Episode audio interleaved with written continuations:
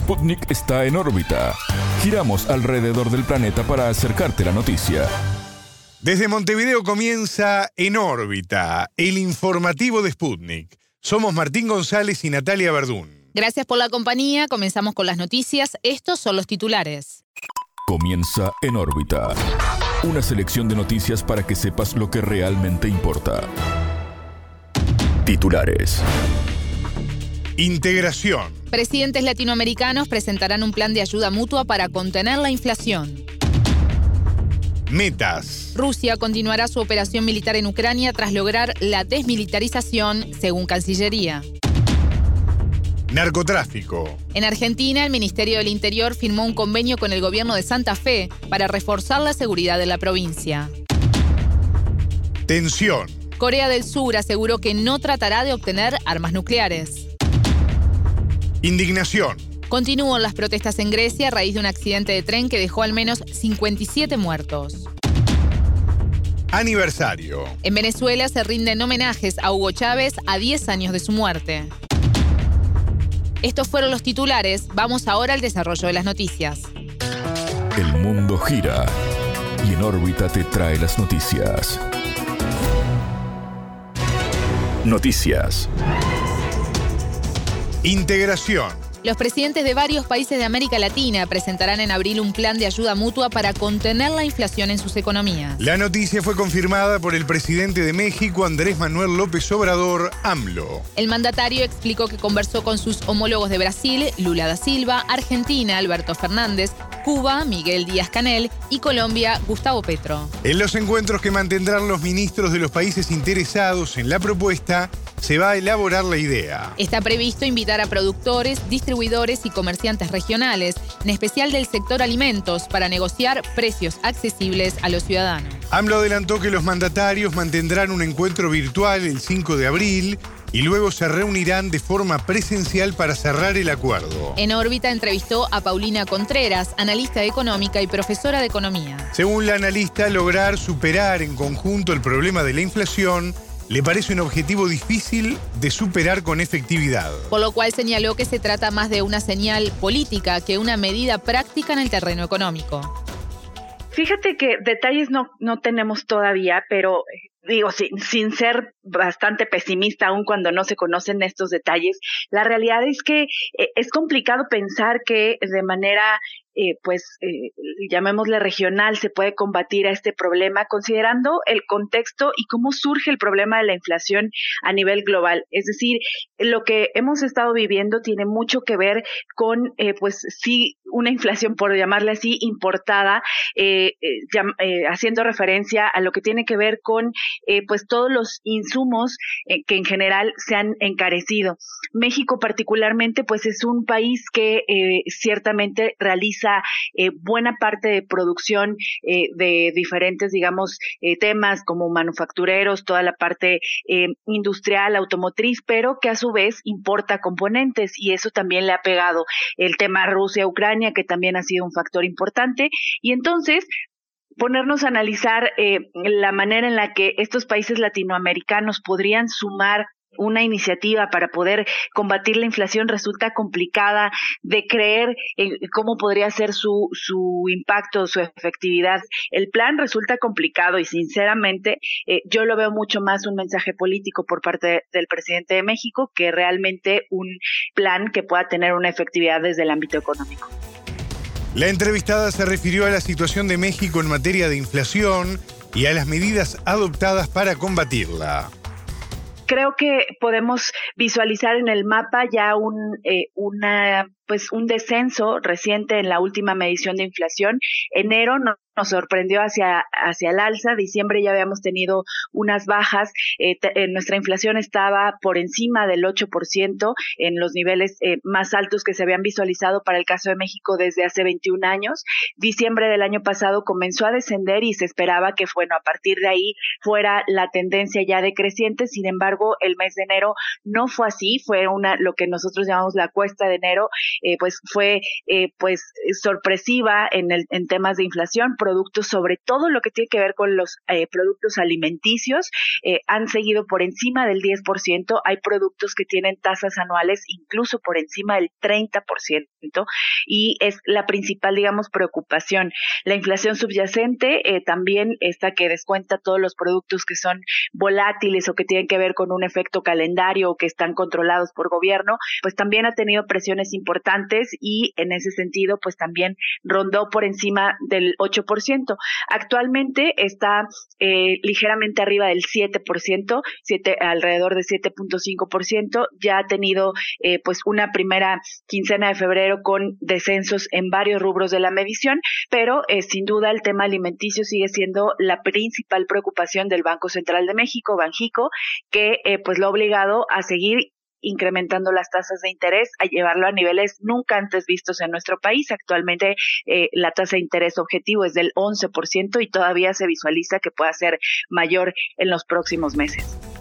Contreras entiende que con esta iniciativa López Obrador busca fortalecer su liderazgo en la región. La experta subrayó la afinidad ideológica entre los gobiernos que forman parte de la propuesta creo que sí está buscando el presidente eh, ser una figura eh, de liderazgo con estos países, considerando además que pues en muchos de los casos es el presidente que tiene más años en el cargo con respecto a los países con los que estaría eh, negociando, salvo algunas excepciones, pero pues sí busca esta, este liderazgo pero además tampoco podemos perder de contexto que son países que son afines a la ideología del presidente López Obrador, no busca o no ha buscado países que eh, eh, ideología o cuyos mandatarios sean de ideología más de centro derecha, por el contrario, se ha inclinado más pues por lo que es afín a su ideología que va hacia hacia la izquierda y entonces pues bueno, buscando un poco el liderazgo en ese sentido, aún cuando eso eh, pues podría mm, restarle un poco puntos por decirlo así con Estados Unidos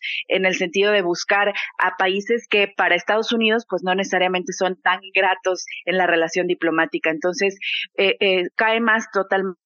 en el, en el plano político, en esta búsqueda de liderazgo, ya hacia el último tramo de la administración del presidente López Obrador. Y pues sí, en efecto, todos tenemos un problema grave de inflación que en mayor o menor medida pues se busca contener con eh, mayor celeridad, pero eh, creo que los mecanismos, digamos, que se podrían estar planteando, poco pueden tener de efectividad. Incluso eh, para redondear un poco el comentario, aquí el propio presidente López Obrador ha lanzado dos planes antiinflacionarios que sin sinceramente no han tenido un impacto en lo local. Luego entonces eh, resulta complicado creer que se podría plantear uno regional cuando el local pues no ha sido necesariamente tan efectivo como se esperaba. Escuchábamos a Paulina Contreras, analista económica y docente de economía.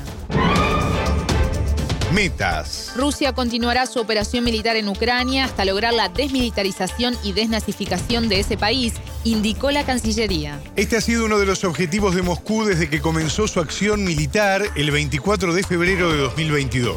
Según Rusia, Estados Unidos, la OTAN y la Unión Europea, entre otros, exigen a Kiev continuar las ofensivas y los intentos de ocupar territorios de las nuevas regiones rusas. El Kremlin denunció que Ucrania sigue planeando tomar el poder militar y lanzar ataques contra Crimea. Y asegura que las sanciones de esta nación contra Rusia, fijadas por un periodo de 50 años, reflejan su pronóstico con respecto a la duración del conflicto. En tanto, el país euroasiático presentará ante Naciones Unidas información sobre el atentado ucraniano en la región rusa de Briansk. El ataque dejó un saldo de dos adultos muertos y un niño herido. Previamente la ONU declaró no tener forma de verificar lo ocurrido al tener acusaciones de ambas partes, la rusa y la ucraniana. Moscú denuncia que infiltrados ucranianos perpetraron un ataque contra un vehículo civil del distrito de Klimovsk en el que viajaban dos adultos y un menor de edad. La información añade que en el lugar de los hechos se halló una bala disparada por un arma de la OTAN.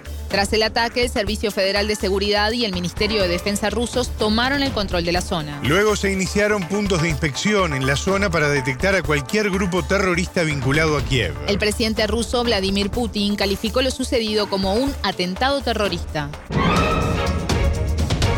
Miedo. En Argentina, el ministro del Interior, Guado de Pedro, firmó un convenio con el gobernador de Santa Fe, Omar Perotti, para reforzar la seguridad en la provincia. El convenio habilita la utilización del sistema de identificación segura y la adquisición de 600 cámaras de vigilancia con reconocimiento facial para la ciudad de Rosario. Se trata de la tercera más poblada de Argentina y la más violenta al tener la mayor tasa de homicidios del país y estar asediada por bandas narcotraficantes. La urba registró el año pasado 287 homicidios, récord en la historia de la ciudad, según destaca el informe anual del Observatorio de Seguridad Pública de la provincia. La delicada situación de la capital santafesina desató un terremoto político detonado por el ataque a balazos que sufrió la fachada de un supermercado. El comercio es propiedad de la familia de Antonella Rocuso, esposa del futbolista Lionel Messi, a quien los agresores le dejaron un cartel amenazante. Messi, te estamos esperando. Javkin también es narco, no te va a cuidar,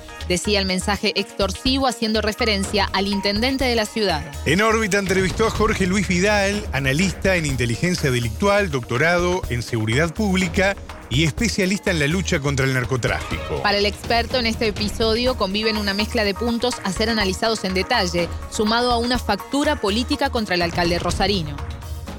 Si bien la nota que dejaron es típica de amenaza, tiene un condimento especial, yo entiendo, porque dice Messi le estamos esperando en un lugar, evidentemente, que corresponde a la familia Rocuso, a la familia de, su esposa.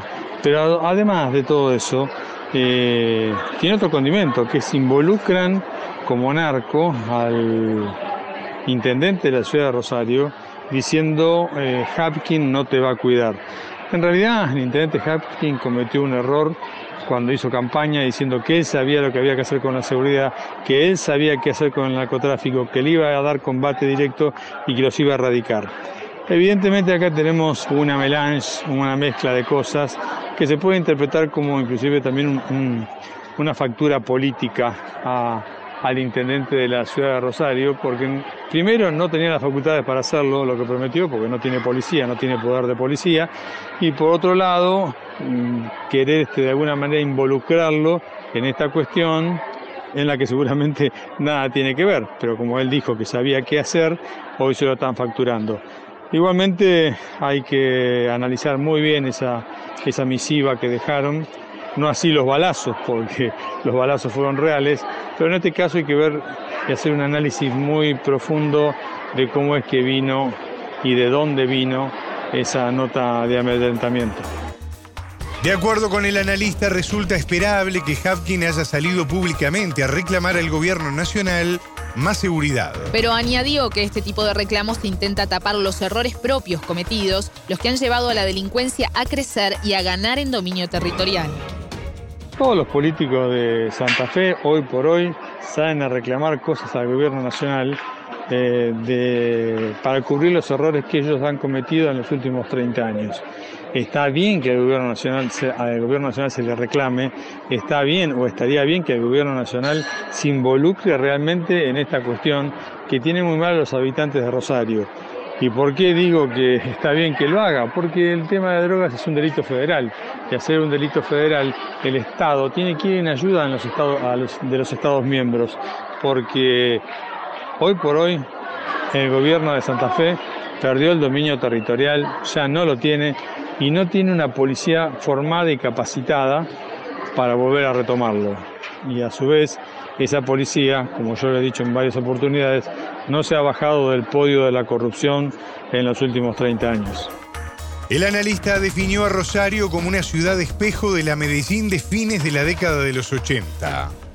Ya comenzaron los sicariatos, los homicidios, las extorsiones, falta que sigan ahora la muerte de algún fiscal, juez, la muerte de periodistas que ya han sido amenazados. Es decir, lo que podemos esperar ante la inacción de, ambos gobiernos, del desconocimiento, de la falta de coraje, de la falta de inteligencia y de la corrupción enquistada en parte del poder político, en parte del poder judicial y en gran parte de la, policía de la provincia de Santa Fe, lo que vamos a esperar es que todo eh, siga para peor.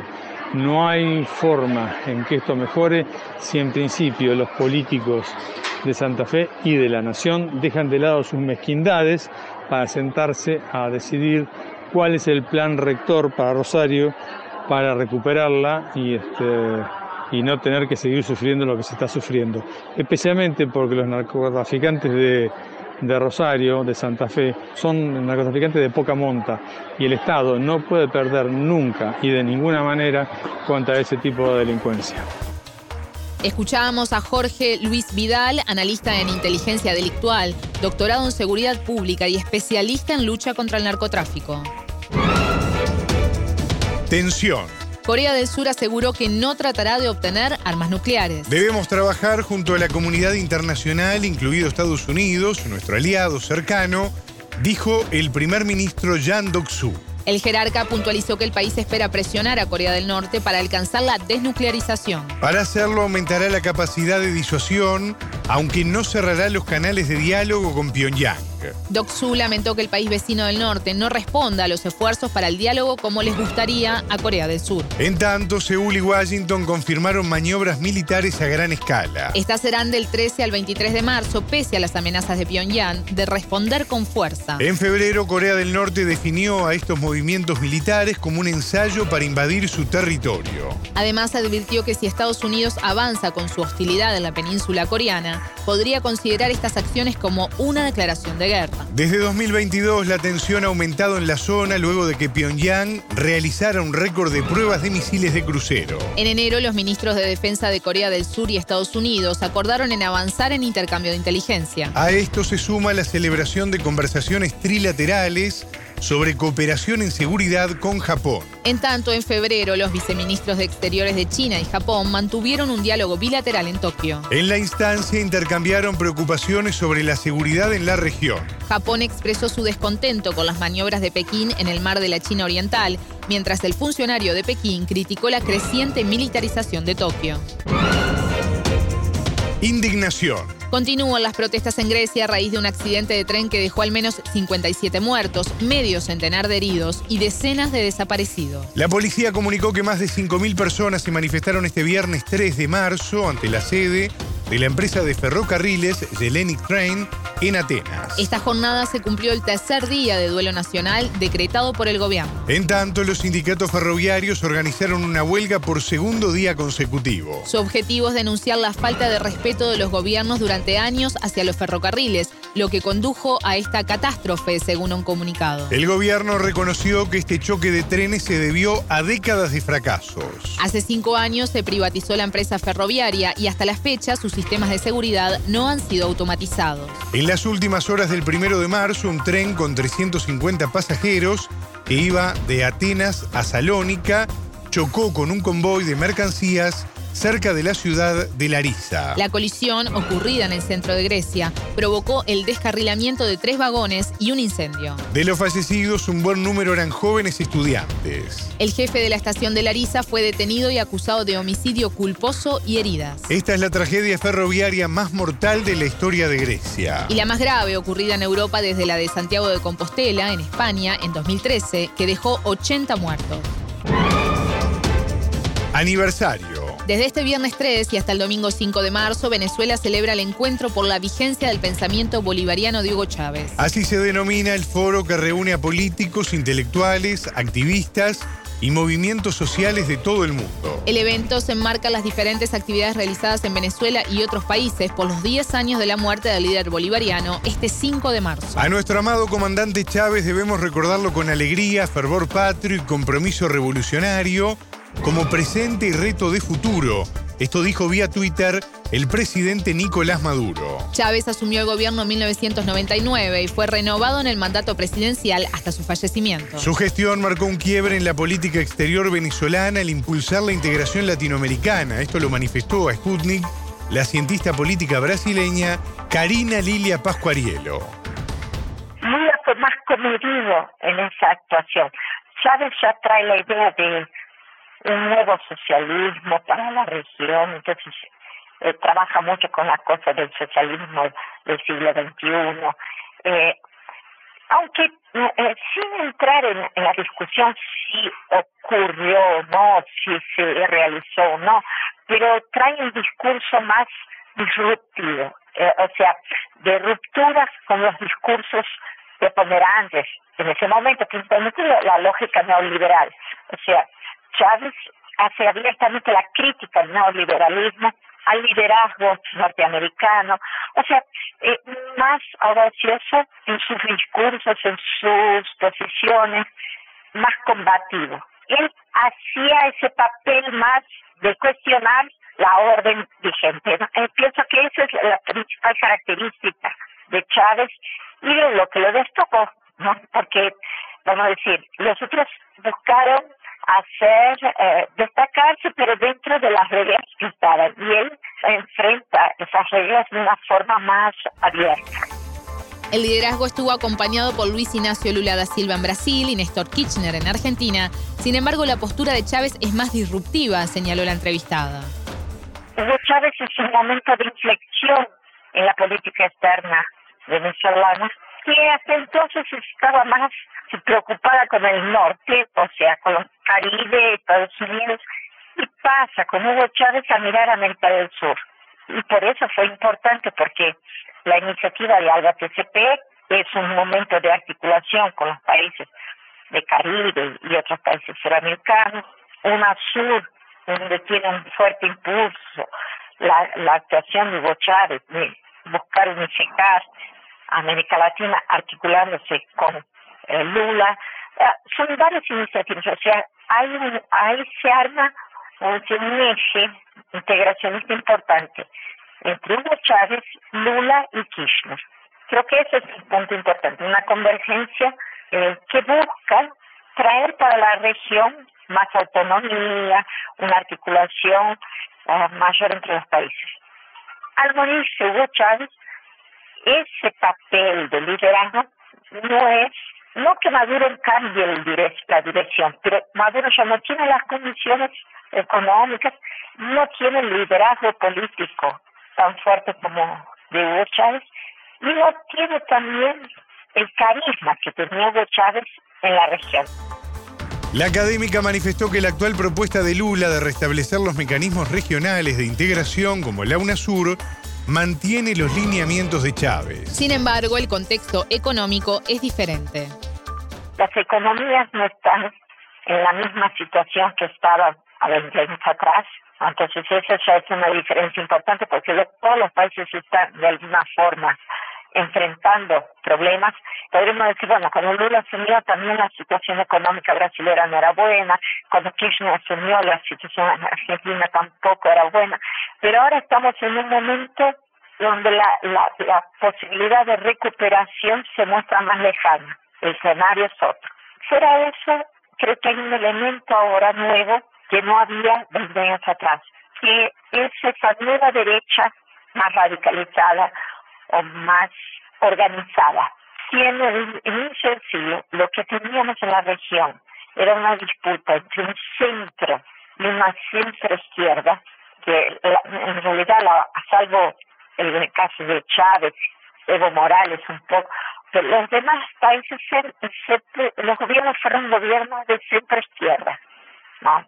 En el caso de ahora, no estamos dialogando más entre centro izquierda y, centro, pero entre la derecha o extrema derecha y la izquierda, ¿no? O sea, el centro está vacío y eso trae una mayor polarización política y mayor instabilidad política en la región. Escuchábamos a la cientista política brasileña Karina Lilia Pascuarielo, académica de la Universidad Estadual Paulista. Hasta aquí en órbita. Pueden escucharnos todos los días a las 18 horas de México, las 21 de Montevideo y las 0 GMT por spundingnews.lat. En órbita.